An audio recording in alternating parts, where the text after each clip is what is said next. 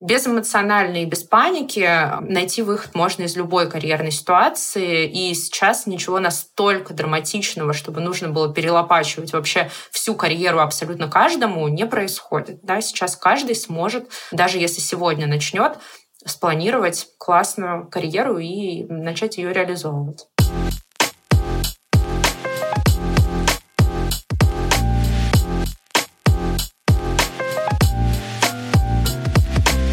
Привет, друзья! С вами подкаст «В каком-то смысле» и его ведущие Диана и Аня. Многие сейчас испытывают тревогу и неопределенность, в том числе в вопросе работы и карьерных планов. В такое время нам помогает поддерживать социальные связи и разговаривать с экспертами. Надеемся, это будет полезно и вам. В этом выпуске мы решили поговорить с классным карьерным консультантом и автором телеграм-канала «Говорит рекрутер» Валерией Арестовой.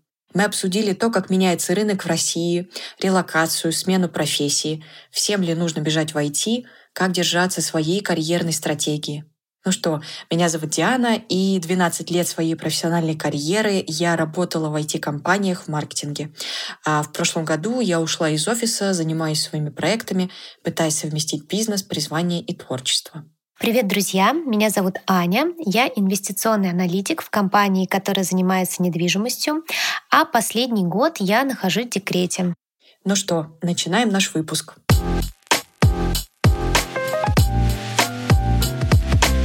Лера, привет еще раз. Расскажи, пожалуйста, про себя, чем ты занимаешься, какие у тебя сейчас проекты. А, привет. Э, я, собственно говоря, ничего не поменялось. Да? Я работаю в HR, в крупном бизнесе. Мы пока еще работаем, а, что не может не радовать. И параллельно я а, занимаюсь карьерным консультированием, веду канал о карьере в Телеграме. И даже сейчас делаю вот эти вот да, сайдлайновые проекты более активно, чем я делала это пару месяцев назад, просто потому что, мне кажется, это хорошим делом. Увеличилась ли сейчас э, твоя нагрузка или уменьшилась, может быть, э, в связи вот с событиями последних полутора месяцев? А, она, наверное, не изменилась а, количественно, но она очень сильно поменялась качественно, причем и как а, на моей постоянной да, full-time работе качество стало другим, потому что проблемы и задачи, с которыми мы сейчас сталкиваемся, они не похожи на то, что мы делали раньше. Да? Мир изменился, скорость принятия решений изменилась, люди а, очень сильно поменялись, по крайней мере, да, в, в их состоянии. Да. Все-таки HR а, ребята — это те, кто постоянно взаимодействует с людьми. Люди и их состояние — это наша работа. Поэтому, конечно, в этом плане работа очень сильно изменилась. А моя работа в карьерном консалтинге, ее стало больше, потому что я консультирую сейчас не только людей, которые могут себе позволить карьерный консалтинг, но и тех, кто оказался в какой-то сложной ситуации, не может полноценно платить консультанту, я консультирую за донаты, да, то есть беру совсем какую-то скромную сумму и делаю полноценные консультации тем, кто нуждается в этом. Угу. Поэтому таких а, задач, таких штук стало, конечно, больше. Слушай, а вот э, пользуясь случаем, можешь нам объяснить, мы с Аней, потому что никак не могли сойтись во мнении, чем отличается карьерный консультант от рекрутера и, например, карьерного коуча? Так, а карьерный консультант от рекрутера отличается драматично. Да? Рекрутер — это тот, кто а, занимается поиском людей под конкретную позицию или для конкретной компании. Да? То есть это а, человек, который работает в пользу своего заказчика. Его заказчиком является какой-то бизнес, да, то есть он закрывает а, позиции людьми а, для каких-то компаний. Он не работает в этом плане для людей, да, он скорее работает на бизнес. Карьерный консультант оказывает услуги физическим лицам, да, людям, а услуги, связанные с карьерным планированием, поиском работы и так далее. Да? То есть карьерный консультант, у него аудитория целевая, она просто другая. Карьерный консультант и карьерный коуч принципиально, особенно в России, вообще ничем не отличаются. А если мы посмотрим фундаментально, да, в чем разница, то карьерный коуч это, скорее всего, человек а, с коучинговым неким образованием. Да? У нас а, нельзя просто взять и называться коучем, нужно получить сертификацию а, в одной из а, глобальных коучинговых ассоциаций, и только после этого ты а, имеешь право называться коучем. Разница между консультантом и коучем она очень непрозрачная, но если э, говорить, как я ее понимаю, то карьерный консультант — это скорее человек, который дает тебе готовые рекомендации, как тебе поступить в том или ином карьерном случае, как конкретно решить тот или иной карьерный запрос. То есть он такой очень крутой эксперт с точки зрения карьерного планирования. У коуча основной принцип работы — это не директивность. То есть коуч не может тебе в директивном формате сказать «делай А, Б, С» он с тобой, находясь в диалоге, дает тебе возможность самому прийти к каким-то решениям, создать свой какой-то план благодаря э, коучинговым вопросам да, и взаимодействию с коучем вот в этом недирективном подходе. Поэтому чаще всего, когда речь, речь заходит о карьере, невозможно обойтись совсем без директивности. Поэтому чаще всего э, консультанты, они используют микс консалтингового, консалтингового подхода и коучингового подхода. Лер, давай а, поговорим теперь про рынок. То, что ты озвучила уже, что сейчас там запросы поменялись.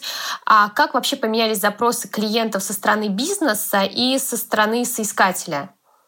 Угу. А, что сейчас с бизнесом происходит? Да, бизнес находится в той или иной степени фрустрации да, потому что не очень понятно, как, а, а, что будет с рынком на долгосрочной какой-то перспективе. Да, то есть понятно, что рынок не будет таким, как он был раньше, но как он поменяется, насколько драматично он поменяется, какие на рынке будут игроки, сколько мы на этом рынке будем зарабатывать, и будем ли вообще мы на этом рынке зарабатывать, а, и так далее, да, вот это изменилось. Поэтому сейчас мы а, и как простые обыватели можем наблюдать снижение количества вакансий. Просто тупо снижение количества вакансий на рынке. Почему это происходит? Это пока происходит не потому, что все плохо, а, и у нас тут бизнесы закрываются пачками. Это происходит потому, что бизнес пока тормозит какие-то решения, просто потому что не знают, что будет дальше. Поэтому проще не нанимать чтобы потом не увольнять, если уж совсем примитивно говорить. Поэтому бизнес сейчас нанимает меньше, чем нанимал в обычное время.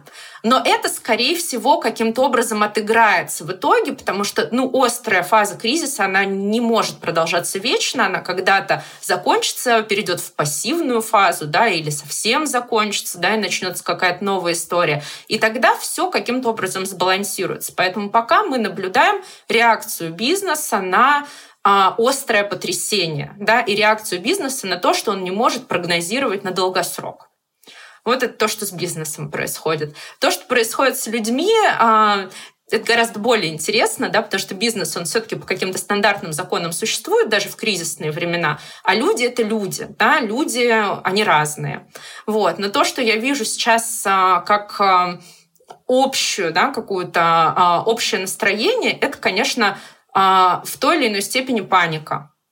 Да, то есть люди, столкнувшись с какой-то непредсказуемостью, с какой-то драмой, они, конечно, впадают в ну, очень острое стрессовое состояние, из которого они просто не могут вообще принимать взвешенные решения. Поэтому а, моя работа сейчас, когда я занимаюсь консалтингом, она состоит в том, чтобы снять вот эту вот острую какую-то паническую фазу, а, достучаться до а, человека в его нормальном состоянии и только из этого уже его нормального состояния говорить о карьере. Потому что говорить о карьере в панике вообще невозможно. В панике можно только наломать дров, сделать какие-то непонятные телодвижения и найти себя в итоге а, вообще без денег где-то в Армении в дорогостоящей квартире, которую ты снял там где-то на Airbnb, и сидишь и как бы просто не понимаешь, что делать дальше и как ты здесь оказался. Поэтому моя задача в том числе сейчас не допустить, особенно у постоянных, да, долгосрочных своих клиентов, вот таких панических телодвижений, потому что из них выбираться это гораздо сложнее, а, чем да, с какой-то просто нулевой точки. Конечно, нельзя принимать решения в стрессовых ситуациях, но вот у ряда людей есть понимание, что в текущей ситуации предпочтительнее действовать очень быстро. А, что ты думаешь по этому поводу? Это сложный а, момент. Действительно, никто не знает. Завтра может быть а, драматично хуже, чем сегодня. Да? И вот руководствуясь этим, и рождается мнение, что надо сегодня успеть, не знаю, доллары поменять по безумному курсу, купить билеты и куда-то уехать. Но всегда нужно подумать о том, а вот приняв это решение через месяц, через год, что ты будешь делать, как примерно будет развиваться твоя жизнь. То есть хотя бы об этом надо подумать, не закончится ли через месяц у тебя деньги. Будет ли у тебя легальное право а, зарабатывать в другой стране? Сможешь ли ты эти деньги снимать, да, если у тебя не будет возможности открыть счет в какой-то другой стране законным образом и так далее? Вот об этом обязательно надо подумать. Что я вижу? Очень многие люди об этом просто предпочитают не думать, быстрее-быстрее паковать там, да, какие-то вещи в чемоданы, переезжать и задумываться о своих следующих шагах, только уже находясь в другом месте, в существенно более негативной, например, с точки зрения финансов ситуации. Вот это не очень хорошая стратегия. То есть можно думать быстро, но главное думать. Вот не, не думать — это плохая история. Да, кажется, что там у кого-то эта паника была основательная, у кого-то менее основательная. Каждый сделал выбор, наверное, вот когда была такая одна из первых таких острых фаз, а, исходя из своего, может быть, жизненного опыта, или из жизненного опыта своих родителей, потому что мы, mm-hmm. вот что я вижу опять же, да, все-таки наша страна это не самое спокойное место, да, и у нас историческая память, она нагружена таким количеством фигни, да, и таким количеством как бы э, драматичных потрясений, что мы это в себе несем, еще наши родители это в себе несут. И, конечно, каждое новое потрясение, оно воспринимается как, а, как будто бы это уже было раньше и сейчас будет развиваться по тому же сценарию. Не знаю, нас не выпустят из страны, а, рубль обесценится за одну ночь и так далее. Но на самом деле каждый новый кризис, он все равно развивается немножко иначе, не так, как развивался предыдущий. Поэтому это тоже нужно иметь в виду. Да, но при этом, согласись, паника сейчас многих людей не безосновательна, и здорово, что какие-то компании действительно приостановили найм просто потому, что хотят дождаться а, прояснения ситуации, но кто-то уже уходит с рынка, и достаточно ценные кадры сейчас освобождаются. Эм, не хочется сильно долго в это вдаваться, да, мы не знаем, как будет, но вот, например, я говорила со своей подругой, и она очень высокого класса специалист, она сказала такую фразу, слушай, говорит, у меня сейчас главное опасение, что там через несколько месяцев э, будет э, конкуренция даже на рынке мытья полов потому что я не уверена, что я смогу найти даже такую работу, хотя сейчас она работает в очень крутой компании, которая вот ну, сворачивается.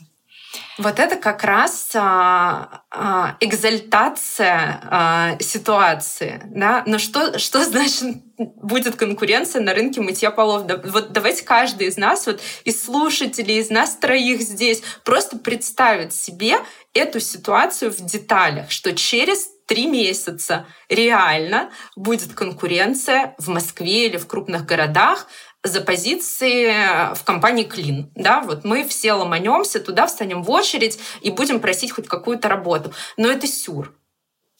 Может быть, так будет через три года. Но то, что такое случится через три месяца, это, ну, это абсолютно нереалистично. Просто вообще никак нереалистично. Так просто не произойдет по очень многим причинам, потому насколько развит сейчас наш, наш рынок, да, насколько многие компании существуют и продолжат здесь свое существование, потому что не весь бизнес у нас западный, а, не весь западный бизнес ушел, и даже не весь западный бизнес приостановил работу, да, поэтому а, ну, вот нужно об этом очень прям крепко и здраво подумать без постараться, без эмоций. Без эмоций очень тяжело. Я тоже иногда хочу побиться головой об стену. Вот. А потом побьюсь, да, и потом уже начинаю как-то думать здраво. Вот. Поэтому вот, вот это безэмо, безэмоциональное осмысление ситуации, оно сейчас реально просто супер важно. Это прям вот сохранит много нервов. А, Лера, можно вот с такой стороны посмотреть? Вот а, мне, по крайней мере, говорили эксперты, что вот до последних событий был рынок соискателя, потому что сейчас там люди, которые вступают в активный трудовой возраст, это 30-летние, которые были рождены в 90-х годах, когда была демографическая яма, да, и по факту сейчас может быть получиться так, наоборот, что просто найдется какая-то равновесная точка за счет того, что какие-то работодатели уходят, и таким образом а, место дефицита кадров просто достигнется некое равновесие. Обычно все говорят сейчас, что а, наоборот, да, поменяется, будет рынок работодателя теперь. Да, вот мы были на рынке соискателя, а теперь просто будет рынок работодателя. То есть предложений будет меньше, а людей больше. А, но если сопоставить вот эти два факта, да, вспомнить про то, что у нас была драматичная нехватка людей, то, вероятно, в каких-то сферах мы действительно придем к равновесию. В каких-то сферах мы по-прежнему будем испытывать недостаток соискателей, как то в айтишке, например, да, а, учитывая и отток, и нехватку да, в предыдущие периоды. В каких-то сферах рынок а, преобразуется в рынок работодателя. То есть, короче говоря, к чему я веду, рынок не будет однородным. Он и не был однородным, он однородным и не будет. Будут сферы, в которых не будет работы. Сто процентов. Но в то же время останутся и те сферы, в которых работы будет больше, чем желающих эту работу делать. То есть без работы совсем не останемся. Это позитивный вывод. Приятно это да, слышать. Да, снижает э, градус э, паники и стресса. Тревоги, Эта информация, да. да, можно записать себе как мантру. А еще такой вопрос, если мы продолжаем говорить пока про рынок, а насколько вырос спрос на релокацию? Вот насколько ты в своей работе это видишь? Ну, спрос драматично вырос. Да, я здесь не буду позитивно. Даже те люди, которые прямо утверждали, что они никогда никуда не уедут, они будут работать и жить только в России, даже они а, начинают потихоньку думать о том, как спланировать релокацию, уехать хотя бы на какое-то время. А, естественно, вот первая волна, если мы возьмем конец февраля, начало марта, там показатель был вообще драматичный да, из всех, кого я спрашивала, и даже по опросу, который я проводила в своем телеграм-канале, практически половина людей так или иначе задумывались о переезде. Сейчас вот этот градус снижается, потому что люди, во-первых, либо уже попробовали, получили какие-то отказы, а, либо просто градус паники у них снизился, и они поняли, что лучше какая-то более или менее стабильная работа здесь, чем непонятно что, непонятно где. А, а кто-то продолжает просто планомерно думать о релокации, а кто-то уже и уезжает. Интересно, на самом деле, а как ты считаешь, э, какой процент все-таки из тех, кто задумывается, имеет реальные шансы зацепиться и уехать? А так, шансы имеют абсолютно все. Да? Вот шанс на релокацию, я хочу это прям проговорить а, отчетливо, есть абсолютно у каждого человека. Вопрос, куда и в каком качестве. То есть просто уехать из России и начать зарабатывать деньги где-то в другом месте — это не rocket science. Это надо понимать. И опять же, пока выпускают а, вот, да, возможно, ситуация изменится, когда будут проблемы с выездом. Да, сейчас пока проблем с выездом нет, поэтому в каком-то качестве уехать и работать можно любому человеку. Поэтому я бы даже не говорила о том, у какого процента людей есть реальный шанс переехать. Есть у любого человека. А меньше гораздо шансов на самом деле, если человек уже уехал куда-то, потратил все свои сбережения и находится там и не понимает, что делать дальше. Вот, вот из этой точки гораздо больше шансов вернуться обратно, чем продолжить дальше что-то делать уже в новой стране. Да, потому что это очень драматичное, неприятное состояние, когда у тебя ничего нет, и ты не понимаешь, что делать дальше. Вот. Если спланировать релокацию, находясь в России, то каждый может в несколько итераций подготовиться к переезду. А, вот э, здесь можно как раз вспомнить про то, что когда, наверное, первый такой уровень паники проходит, и люди понимают, что да, окей, я могу уехать, да, окей, я могу дойти работу. Наступает э, второй уровень, да, как бы потребностей по пирамиде. Уже хочется найти не просто какую-то работу, а хочется найти хорошую работу. И тут мы вспоминаем про то, что а у нас же были какие-то наши карьерные стремления, какие-то наши личные планы на развитие, на наше будущее. Мы что-то хотели, менять профессию, получать новое образование или там занимать другую должность. И как вот э, сейчас в нынешней ситуации у людей поменялись их карьерные стратегии? Они больше об этом задумываются или меньше? То исходя из твоего опыта, из опыта твоих клиентов. А, сейчас люди на себя начали примерять большее количество различных карьерных сценариев. Да? Если раньше их карьерный путь был достаточно хорошо предсказуем, то сейчас у него, скажем так, могли появиться шероховатости. Поэтому люди стараются для себя рассмотреть как можно большее количество альтернатив. Да, в том числе первая альтернатива — это продолжать тот карьерный путь, который был — все, стоп, да. Вторая альтернатива — это продолжать тот карьерный путь, который был, но в другой локации. И тогда что мне для этого нужно? Да, третья альтернатива — это полностью отказаться от всех своих предыдущих карьерных планов и построить новые. И, возможно, для этих новых карьерных планов чему-то научиться, как-то освежить знания или еще что-то.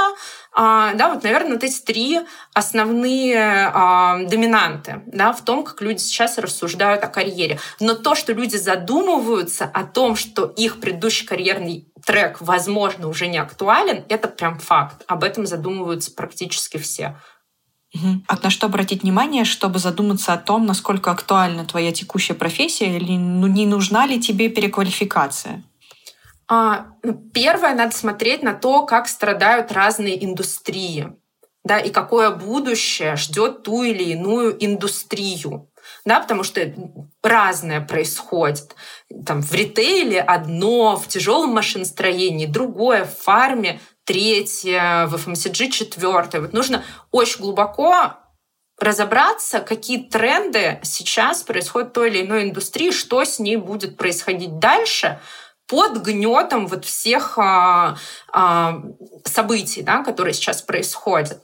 А, многие об этом вообще не задумываются. На самом деле это важно. Нужно спрогнозировать, наверное, самый драматичный сценарий, который может ждать ту или иную индустрию. И если этот самый драматичный сценарий предполагает, что индустрии, например, в нашей стране больше вообще не будет ни в каком виде, а твоя а, функциональная сфера, она очень к индустрии привязана, то вот в этот момент явно нужно что-то думать. Это первый такой флажочек, да, такой прям флажище, я бы сказала. Да. А, вот. Второе, а, например, что я сейчас очень часто наблюдаю. Очень многие люди связывают весь свой карьерный путь, например, с международным бизнесом. Угу. А, и чем дольше они работают в международном бизнесе, тем тяжелее им потом перейти и адаптироваться, например, в локальный, в российский бизнес, потому что это несколько разные вещи все-таки. Это действительно так. Сто процентов. И если у человека, например, есть какие-то серьезные ограничения по релокации, он не может уехать. Например, у него тут больные родители, или старые родители, или еще что-то, или дети получают здесь образование, уже никуда не денешься от этого, или еще какие-то ограничения. А, а при этом он продукт международного бизнеса, то вот в этот момент я бы задумалась, окей, я не релацируюсь, это четко принятое решение. Тогда, наверное, мне надо как-то корректировать свой трек и переходить в локальный бизнес уже сейчас, да, уже сейчас думать над этим переходом, а не тогда, когда мне как бы ситуация по башке долбанет. А как ты считаешь, какие индустрии вот... Испытывают максимальное да. давление сейчас? Да, вот что под угрозой? Да, все, все под угрозой. Ну, ну, многие индустрии, банковская индустрия сейчас под, а, под огромными потрясениями. Вряд ли она исчезнет, она не исчезнет, более того, да, но в ней существенно поменяются правила игры.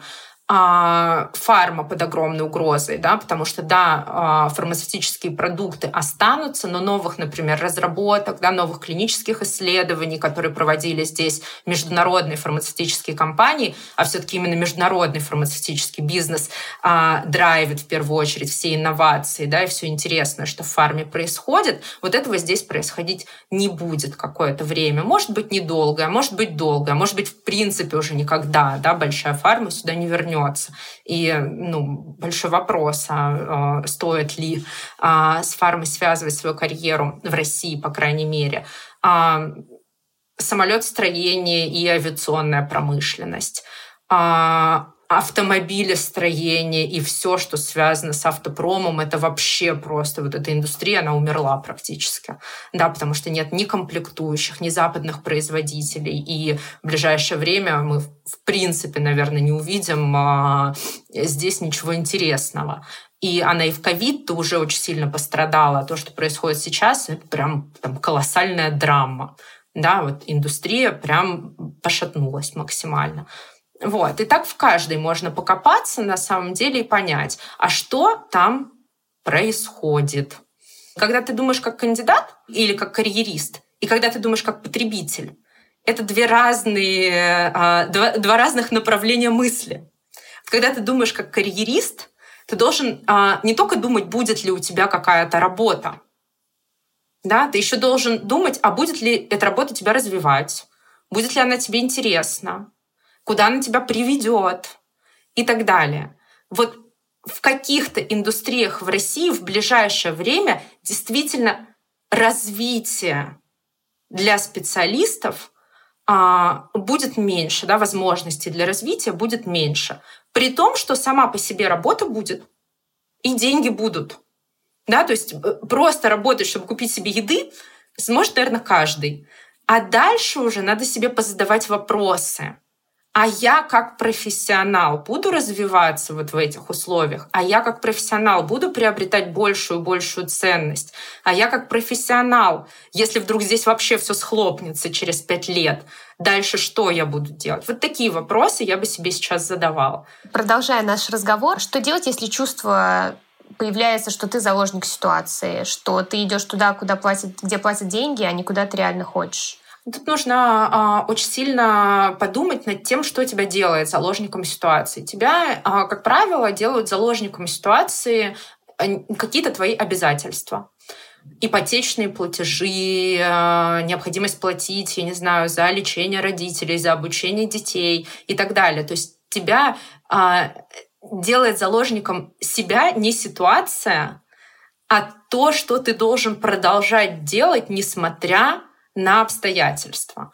Вот нужно, мы очень часто с клиентами это упражнение делаем, мы считаем, сколько, сколько стоит их жизнь, учитывая все вот эти их обязательства, их обязательные платежи и так далее. И таким образом а, приходим к выводу, угу, окей, моя жизнь в месяц стоит минимум вот столько. Ну, плюс накидываем да, на какие-то базовые потребности в еде там, и прочее. А сколько у меня есть накоплений? Накоплений у меня, к примеру, нет вообще. Окей, тогда ты действительно заложник не ситуации, а своих обязательств. И ты должен работать, зарабатывая хоть какие-то деньги, чтобы эти обязательства перекрывать, поскольку у тебя не было подушки безопасности. И если твоих накоплений хватает, например, на 5 месяцев, то ты уже, например, имеешь пятимесячную фору для того, чтобы выкарабкаться из состояния заложника ситуации. Например, а, если не все пять месяцев, то хотя бы два, поискать какую-то работу более интересную или более перспективную или еще что-то, чем просто ту, на которой платят деньги. Более того, даже если ты лишился работы, ты можешь действительно выйти на какую-то работу просто для того, чтобы зарабатывать деньги, кассиром в пятерочку, это всегда вариант, там очередь не стоит – и а, работая там, например, продолжать искать себе работу, которая выведет тебя из состояния заложника ситуации. Почему-то никто не рассматривает всерьез такие вещи, но на самом деле это выход. Да, ты можешь просто поделать какую-то работу, чтобы она базово обеспечивала твои а, жизненные потребности, в то время как продолжать двигаться по своему какому-то карьерному треку. Это же реально? Реально. Ты же не будешь кассиром в пятерочке всю оставшуюся жизнь. Ну, вряд ли сложно себе представить, что человек с высшим образованием и каким-то резюме будет кассиром в пятерочке. Но на какое-то время кассир в пятерочке, поломойка а, и так далее – это норм. Не самый лучший сценарий, но это и не драма. Как на такой перерыв в карьере посмотрит, например, HR, когда ты будешь э, устраиваться на работу. То есть у тебя, допустим, идет э, нормальное структурное резюме, и тут хоп, перерыв там, не знаю, кассир в пятерочке или таксист, ну или, например, просто большой перерыв в работе, который ты не указываешь. Как это объяснять э, HR? Так, ну HR, давайте так, HR — это люди, это не какие-то роботы, машины для убийства и так далее. Это такие же люди, как мы с вами. И они все понимают, все все понимают, в какой ситуации мы сейчас находимся, насколько она непредсказуема. Даже до этой ситуации никакие HR, ну не никакие, но в большинстве своем HR уже закрывали глаза на перерывы в работе, потому что это стало некой нормой.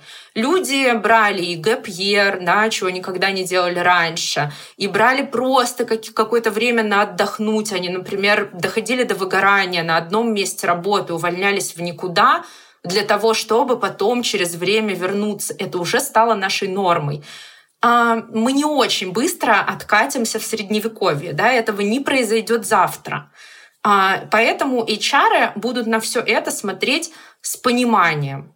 Да, то есть на том рынке, на котором по-прежнему будет HR как профессия, а я надеюсь, это еще сохранится какое-то время, даже если мы будем деградировать а, с колоссальной скоростью, HR будут смотреть на это нормально. Более того, если еще это обыграть, то можно еще несколько очков на собеседовании на самом деле получить в свою пользу. Это же на самом деле офигенный опыт.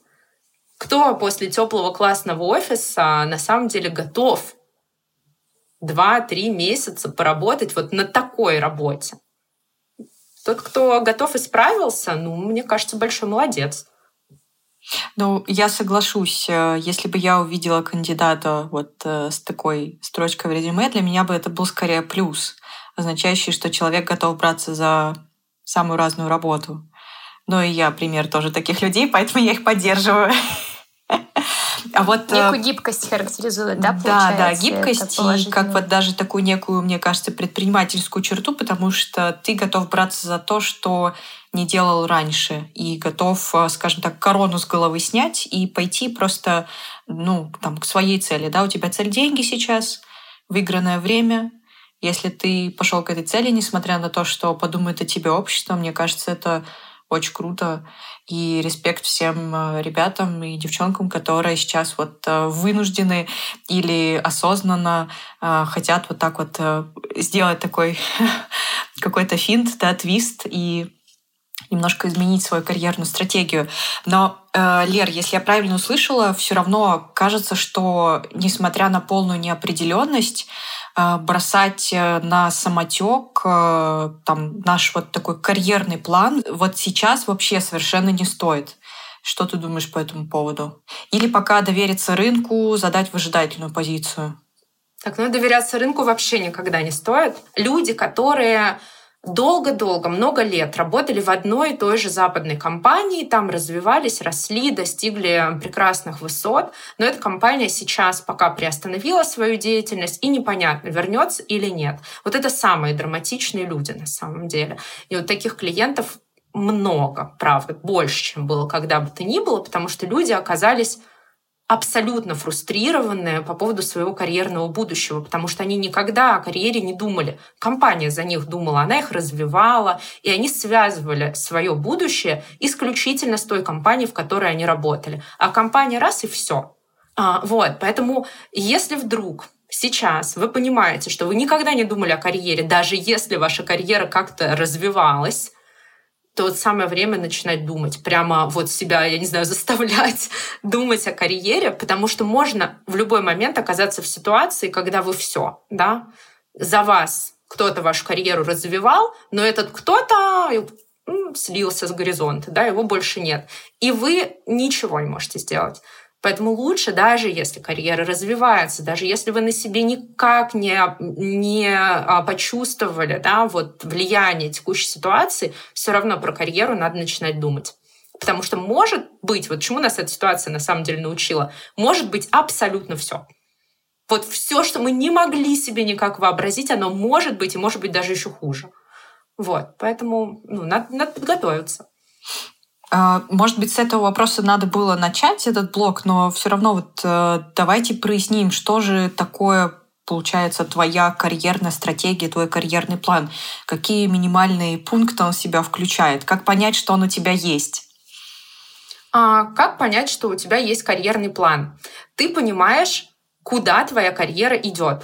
Может быть, никуда она придет в своей самой финальной точке через миллион лет, а, по крайней мере, вектор, по которому твоя карьера движется, и через какие рэперные точки этот вектор проходит. Что конкретно ты будешь делать через год, через два, три, пять, чтобы продолжать движение по этому вектору. А, то есть ты понимаешь вектор, и ты очень четко понимаешь свой следующий шаг. Вот если будущее карьерное можно понимать именно в формате направления, куда все это развивается, а не в формате какой-то конкретной цели, то свой следующий карьерный шаг нужно видеть максимально детально, вплоть до названия роли, компании и так далее, куда ты ступишь да, а, через буквально вот, да, на, на, следующий, а, на следующую точку, да, из той, в которой ты стоишь сейчас. Что для этого нужно? Во-первых, определиться, да, что это а, за роль, за компания, за позиция или что это за функционал, не обязательно, да, название роли, и чего конкретно тебе не хватает для того, чтобы вот этот шаг сделать да, каких знаний, каких навыков, какого опыта, каких достижений, каких реализованных проектов и так далее. То есть, по сути, минимальный такой багаж карьерный, который должен быть у каждого с собой, это следующий,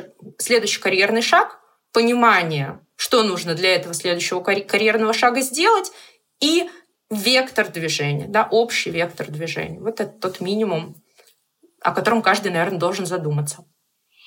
При этом я слышала такую точку зрения, что сейчас с учетом того, как быстро развиваются и появляются новые индустрии, если там не так давно не было SMM, сейчас SMM, SMM это часть любого бизнеса или ну куча разных профессий здесь там, я думаю, каждый вспомнит а, ту профессию, которую, про которую там наши родители, бабушки вообще не знают, не слышали.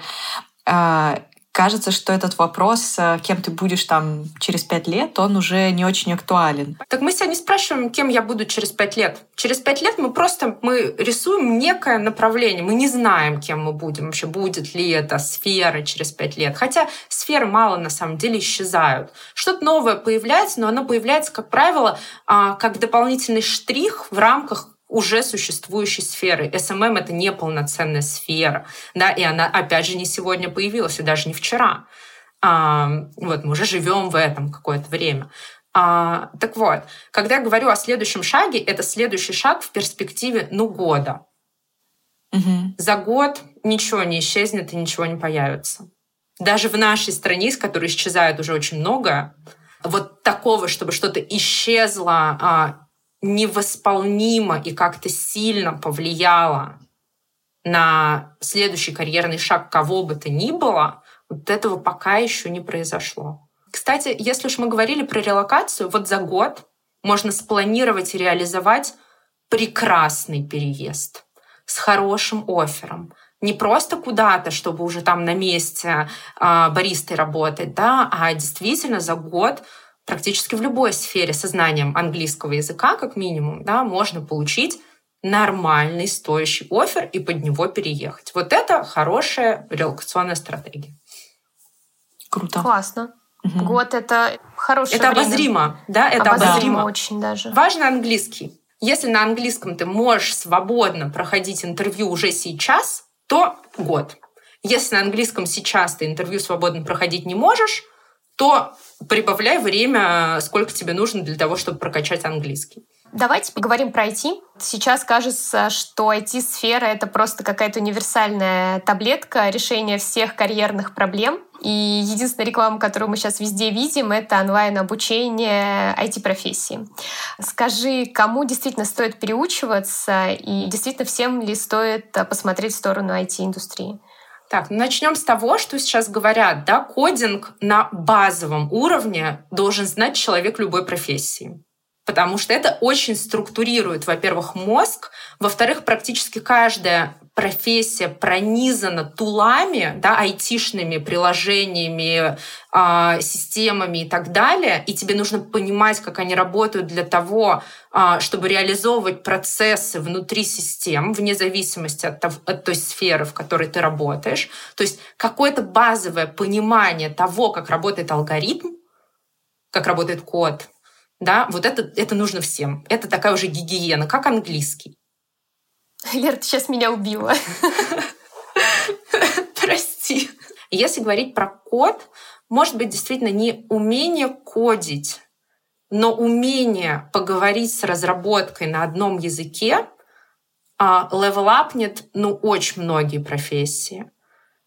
Особенно профессии, где процесс реализуется через IT-тул а таких профессий очень много. Вот, вот понимать, как а, идет разработка приложений, это, короче, реально полезно. Но вернемся к айтишке. Да, действительно кажется, что IT — это билет в большой мир. Да. Да? Российские айтишники как бы не относились к русским, но к русским айтишникам все еще относятся хорошо. А, есть в этом доля правды. Но эта доля правды, она откуда берется? Вот рынок IT-специалистов — это абсолютный рынок кандидатов. И это будет еще очень долго. У компаний везде, во всем мире есть колоссальный кадровый голод. Да, айтишников не хватает. А такого кадрового голода в других индустриях нет. Да, много где специалистов хватает. А, но много где, так же как в айтишке, тоже со специалистами плохо. В биотехнологии, например, даже в медицине, да, все не очень хорошо со специалистами, но почему-то мы не говорим, что медицина — это билет в большой мир или биотехнология — это билет в большой мир. Почему так происходит? Потому что порог вхождения в IT очень низкий по сути, ты можешь действительно пойти на какой-то курс, не знаю, пройти курс по питону в скиллбоксе или где-то еще, и в целом уже начать генерить какой-то продукт а, устроиться джуном в какую-то российскую IT-компанию, поработать год, стать медлом и уехать. Просто путь очень короткий. Я представила, э, прости, пожалуйста, я просто представила сейчас вот перед всеми интервью, которые мы видим на YouTube, такая реклама. Пройди обучение на хирурга всего лишь 7 лет, и тебе открыт весь мир. Вот, вот, понимаешь, это абсурд, потому что на самом деле, да, это очень тяжело, а IT — это достаточно просто. Да, ты, ни, никто из нас, наверное, не может стать гениальным, э, гениальным разрабом ни за кем из нас, наверное, из нас троих, да, не будет охотиться Google или Мета или еще кто-то, но стать адекватным разрабом может каждый. Поэтому так много об этом и говорят. Поэтому так много это пропагандируют. Потому что да, это правда. IT сейчас — это билет в большой мир. Даже очень на посредственном уровне все равно можно как-то себя применить где-то, не только здесь. Опять же, а, язык разработки — это такой же универсальный язык, как английский. Да? То есть это универсальный навык, который ты можешь очень широко применять. И на тебя будет достаточно большой спрос, очень э, такой вариабельный и очень большой спрос. Поэтому не лишено смысла, на что IT, да, это перспективно. Ну, перспективно. На другой вопрос, а тебе это надо? Тебе это интересно? Ты хочешь кодить целый день? И вот дальше начинается очень-очень много вопросов. Да, то есть, ну, надо ли всем войти? Ну, нет, конечно. Но если есть такие мысли, надо как минимум попробовать, да, потому что очень многие об IT знают на уровне а, ну, IT. вот, как бы все. Вот и все познания, да. А, можно же просто попробовать, это достаточно легко попробовать и понять, а у меня получается, а я могу, а мне интересно, и, возможно, уже дальше в этом развиваться. Ну, то есть, действительно, если а, тебе покажется в итоге, что неинтересно, вряд ли ты сможешь стать хорошим профессионалом, который будет востребован на международном рынке. Таким ну, образом... Ну, маловероятно. Ну, куда-нибудь вот. на Кипр уехать, где-то там что-то немножко кодить, как бы в какой-нибудь, э, э, не знаю, там в каком-нибудь финтехе э, местечковом, почему бы и нет? Наверное, сможешь. Вопрос, будет ли это обеспечивать твою жизнь, будет ли тебе там лучше, чем здесь. Э, короче, вопросов очень много. Да, то есть уехать можно, а дальше вопрос, будешь ли ты получать удовольствие от того, что ты делаешь, и чувствовать, что ты удовлетворен жизнью. Да, а, будет ли слушай, у тебя перспектива? Да собственно, вот карьерная стратегия, ее надо выстраивать грамотно. Опять возвращаемся к этому. А если есть ощущение, что профессии, которые подразумеваются как хард-скиллы, они легко перекладываются на международный рынок, и вот поэтому IT-сфера, она востребована. А есть ли еще какие-то профессии, которые имеют ну, достаточно легкий порог вхождения, но подразумевают тоже такие же хард-скиллы, которые применимы на международном рынке? А, мы сейчас а, даже не о хард и софт скиллах говорим, мы говорим о неких универсальных навыках, которые не имеют локальных каких-то территориальных характеристик. Да, вот IT, оно везде IT. А финансы, например, они не везде одинаковые, да, или юриспруденция, она ну, далеко не везде одинаковая. Но при этом, например, создание контента, оно плюс-минус, да, оно имеет локальную специфику, но работает, наверное, по одним и тем же механизмам создания рекламного контента, например да, какой-то креативные какие-то индустрии, они на самом деле довольно универсальны. Да, вот, соответственно, наверное, креативщики, ребята, которые сейчас потеряли здесь большой кусок бизнеса, потому что э, западные деньги с рынка ушли, они сейчас, я думаю, очень много думают о том, куда бы им переехать. И многие смогут. Да, а вот что...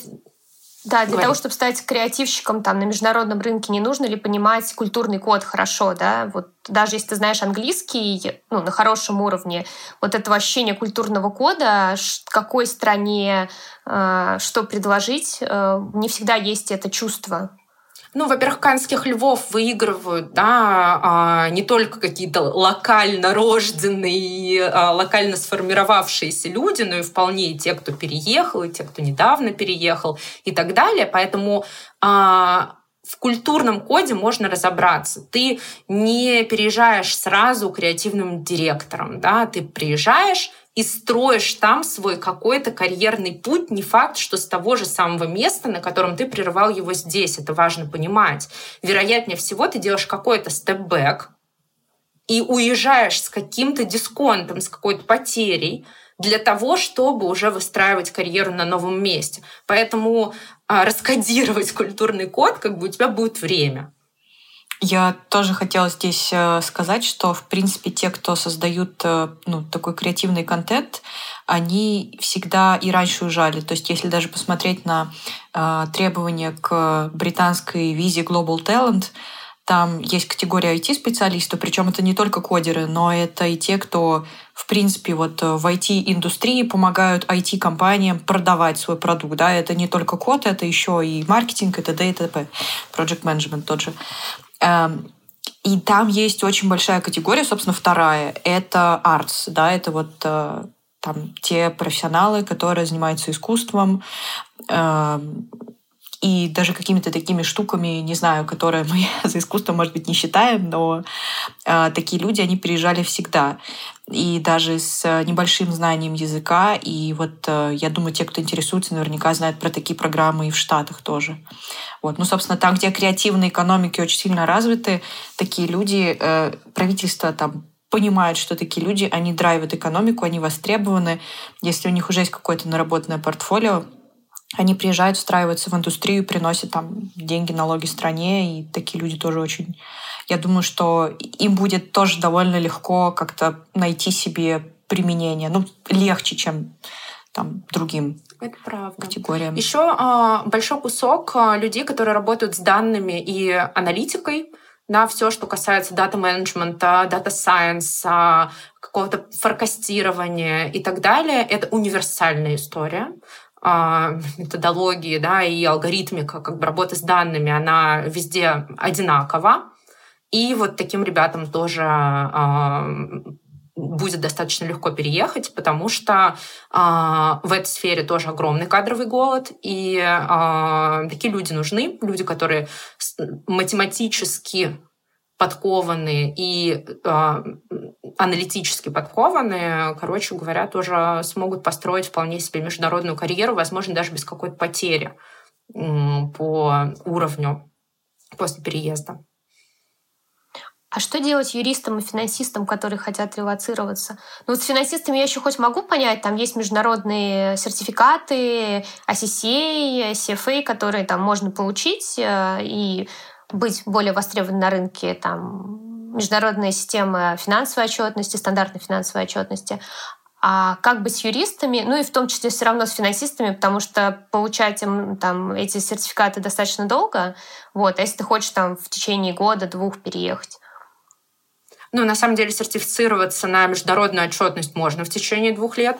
А, это не, не хирургом становиться. То есть финансистам действительно несложно, особенно тем, кто занимается корпоративными финансами, особенно кто занимался корпоративными финансами в международном бизнесе, они, как правило, уже понимают, как это устроено, вот, могут вполне себе спокойно переехать. Таких кейсов огромное количество. Что касается юристов, а, нужно прокачиваться в каких-то универсальных востребованных областях в работе с персональными данными, в кибербезопасности, в защите авторского права и так далее. Вот это сферы юридические, да, а, в которых а, юристу с российским образованием а, все равно будет достаточно просто и быстро разобраться, ну все относительно, но тем не менее, да, и переехать, например, уже вот в рамках вот, вот такой сферы, да, довольно универсальной.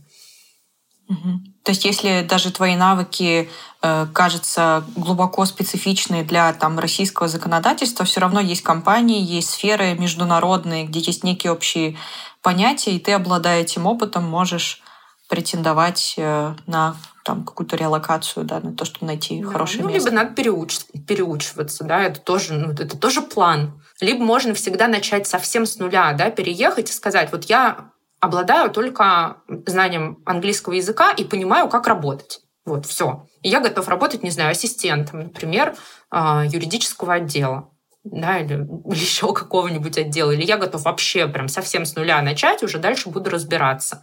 Теоретически это тоже возможно. Легализоваться будет проблематично, да, то есть вряд ли на позиции подобного уровня а международные компании будут готовы рассматривать там, специалистов без разрешения работать в этой конкретной стране. Но если подумать о легализации через какие-то другие пути, то тогда начинать можно и совсем с нуля. Если подытожить, выбор и выход есть всегда. Просто нужно правильно продумать стратегию, подойти с холодной головой и разумно. А еще лучше обратиться к специалистам, которые смогут подсказать и дать комментарии со стороны. Да, ты очень круто подытожила. Действительно, главное сначала разобраться с эмоциями, и разобравшись с эмоциями, разбираться с карьерой. Вот это, мне кажется, очень такой здравый, а, здравый подход. Безэмоционально и без паники э, найти выход можно из любой карьерной ситуации. И сейчас ничего настолько драматичного, чтобы нужно было перелопачивать вообще всю карьеру абсолютно каждому, не происходит. Да? Сейчас каждый сможет, даже если сегодня начнет, спланировать классную карьеру и начать ее реализовывать. Лер, расскажи, пожалуйста, как ты сейчас сохраняешь мотивацию что-то делать? Что тебе помогает? Моя основная мотивация как я поняла, это помощь э, другим, потому что я действительно чувствую себя намного лучше после консультаций, после выступлений, а, после того, как напишу какой-то пост, да, и получу на него отклик, а, после того, как на работе, да, помогу кому-то из а, своих, из своей команды как-то прийти в норму. То есть для меня реально это какая-то терапия, потому что когда я остаюсь наедине с собой, мне тяжелее, чем когда я помогаю людям. А можешь рассказать про какие-то проекты или каких-то людей, которые сейчас тебя вдохновляют и поддерживают в том, чтобы продолжать что-то делать? А, меня вдохновляют люди, которые сейчас бесстрашно делают как, какую-то свою информационную работу. Меня очень вдохновляют журналисты. Я с огромным удовольствием смотрю каждое интервью Кати Гордеевой. Просто вот реально я посмотрю, и мне становится лучше, потому что, во-первых, человек талантливо делает свое дело, бесстрашно делает свое дело, и это дело действительно помогает другим, да, потому что те люди, с которыми она разговаривает, они как-то проливают свет на происходящее. Особенно мне нравится слушать сейчас не селебов, да, не каких-то знаменитостей, ну, потому что это, как правило, просто эмоции, да, а скорее каких-то экспертов, людей, профессионалов из разных сфер, которые а, могут на пальцах объяснить, что происходит, да, социологи, какие-нибудь экономисты и так далее, они очень заземляют, да, потому что когда ты чего-то не знаешь, например, не знаешь, как устроен рынок, да, финансовый, например, да, как устроен рынок денег, все происходящее тебя прямо ранит. Ты думаешь, все, я сейчас лишусь всего, я останусь тут вообще просто с нулем, буду голодать или еще что-то. Вот а, здравый подход человека, который разбирается, он а, очень здорово снижает градус паники. Я, например, на этой неделе в Инстаграме, я давно подписана на девушку, которая называет себя девушка с деньгами, не знаю, знаете вы или нет, это да, да. Да, эксперт в финансовом планировании. Вот она на этой неделе делала кофе-токи с утра на разные темы, про разные финансовые инструменты. Типа, а что по вкладам, а что по золоту, а что по крипте я с таким удовольствием реально каждое утро с ней начинала, прям вот, ну, кайф реально. Вот. И мне в то же время пишут люди, типа, Лер, то, что ты пишешь, это супер, это меня так успокаивает, и столько мне дает силы и энергии. Короче, я реально думаю, что за экспертами в своей сфере будущее. Да, если раньше мы действительно ориентировались на просто знаменитых людей на красивую картинку, то сейчас мы будем ориентироваться на глубокие знания и экспертизу. И это круто. Э, да, у Леры канал «Говорит рекрутер». Пожалуйста, заходите, посмотрите. Э, есть саммари э, постов, и последние посты, они особенно вдохновляющие и дающие спокойствие. Наверное, как и весь этот выпуск для меня сегодня. Лер, спасибо тебе большое, что пришла. Очень круто было пообщаться с экспертом. Я думаю, действительно сейчас эксперты — это те люди, которые нас вытаскивают из эмоций и все-таки дают нам надежду на то, что все будет. Да, спасибо тебе большое, Лера. А ссылку на Лерин Телеграм мы оставим в описании к этому выпуску.